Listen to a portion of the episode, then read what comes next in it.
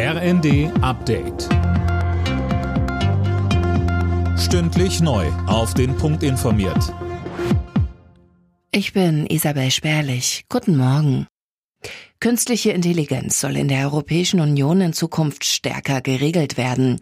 Nach langen Verhandlungen mit den Mitgliedstaaten steht das laut EU-Parlament weltweit erste KI-Gesetz.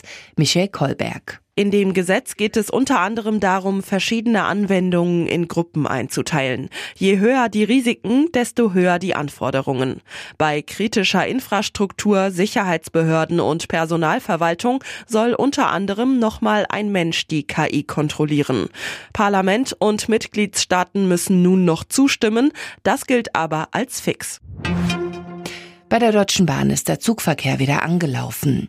Der Warnstreik der Lokführergewerkschaft GDL hatte den Fern- und Regionalverkehr bis gestern Abend nahezu lahmgelegt.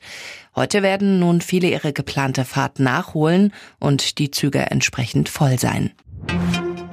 Zweiter Tag beim SPD-Bundesparteitag. Mit Spannung wird die Rede von Kanzler Scholz erwartet, der wegen schlechter Umfragewerte in der Kritik steht. Die Ukraine kritisiert scharf, dass russische und belarussische Sportler bei Olympia in Paris zugelassen sind.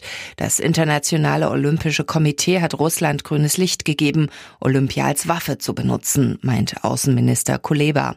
Russische und belarussische Sportler können als neutrale Athleten teilnehmen.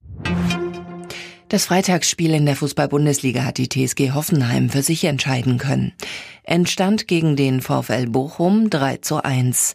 Für die Hoffenheimer ist es der erste Erfolg nach zuletzt fünf Pflichtspielen ohne Sieg. Sie bleiben auf den Europapokalplätzen. Alle Nachrichten auf rnd.de